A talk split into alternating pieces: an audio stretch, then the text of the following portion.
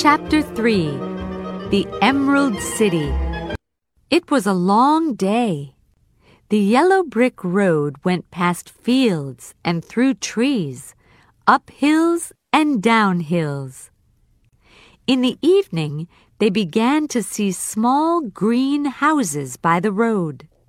Sometimes little people in green clothes came out and looked at the friends but they did not come near them because they were afraid of the cowardly lion.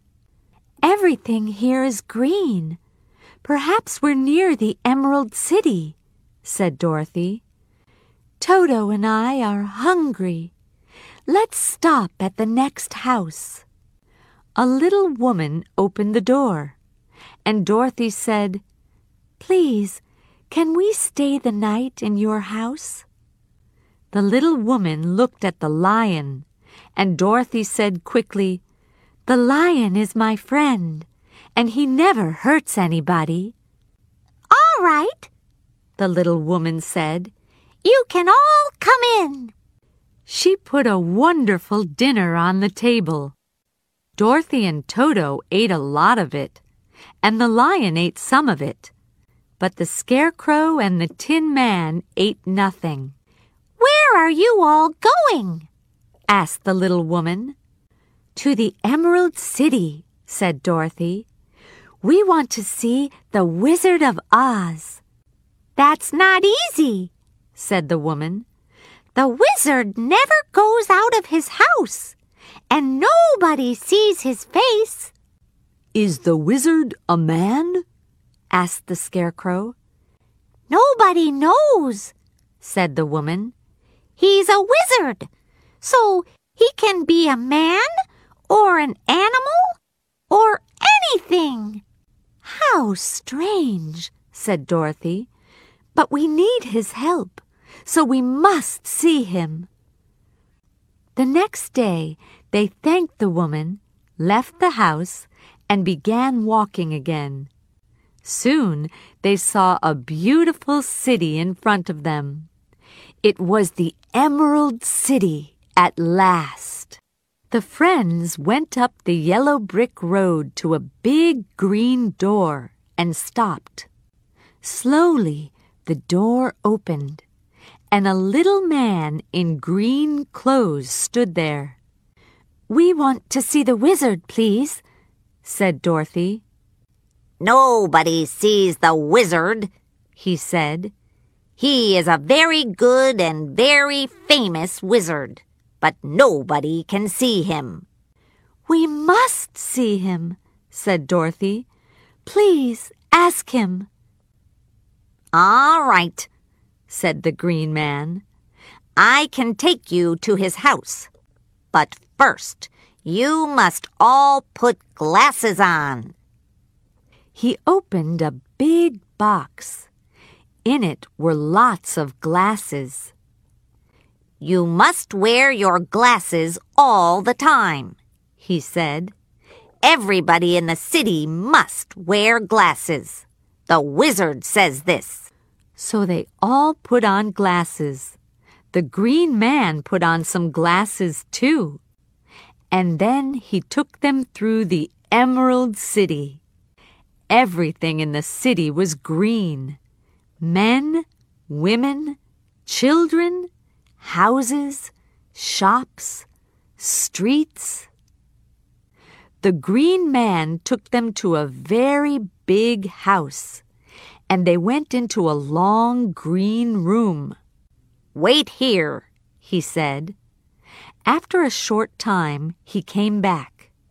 You can see the wizard, he said, but you must go to him one by one. He wants to see the little girl first. Then he went away, and a green girl came in. She took Dorothy to a tall green door. The wizard is in there, said the green girl. He's waiting for you. Dorothy went in. On a green chair was a very, very big head. There was no body, or arms, or legs, only a head. Its mouth opened, and the head said, I am Oz. Who are you, and what do you want? I am Dorothy, said the child bravely. Where did you get those red shoes? From the Bad Witch of the East, said Dorothy. My house fell on her and killed her. What is that thing on your face? A kiss. The Good Witch of the North kissed me, said Dorothy. I need help, and she told me about you. And what do you want? I want to go home to Kansas, answered Dorothy. But I don't know the way. Please help me to get home. The big eyes opened and closed, opened and closed. Then the mouth opened and the head spoke again. Well, it said, perhaps I can help you. But first, you must do something for me. What do you want me to do? asked Dorothy. Kill the bad witch of the West. But I don't want to kill anybody, said Dorothy. You killed her sister, and you are wearing her shoes. Go now and kill the witch of the West. The little girl began to cry. But how can I kill the witch? she said. The big eyes opened and looked at her, but the head did not answer. Dorothy went away, and then her friends went into the wizard's room. First the scarecrow, then the tin man, and last the lion. Later, they all met in the long green room and talked. Dorothy told her friends about the head. That's interesting, said the Scarecrow. I didn't see a head. I saw a beautiful woman. I asked her for some brains, and she said, Yes, but first you must help Dorothy to kill the Witch of the West. I saw a big animal with two heads said the Tin Man. I asked for a heart. The animal said, I can give you a heart, but first you must help Dorothy to kill the Witch of the West. What did you see, Lion? I saw a ball of fire, said the cowardly lion. I said, I'm a coward. Please make me brave. And the fire said, When the witch of the west is dead, I can help you, but not before.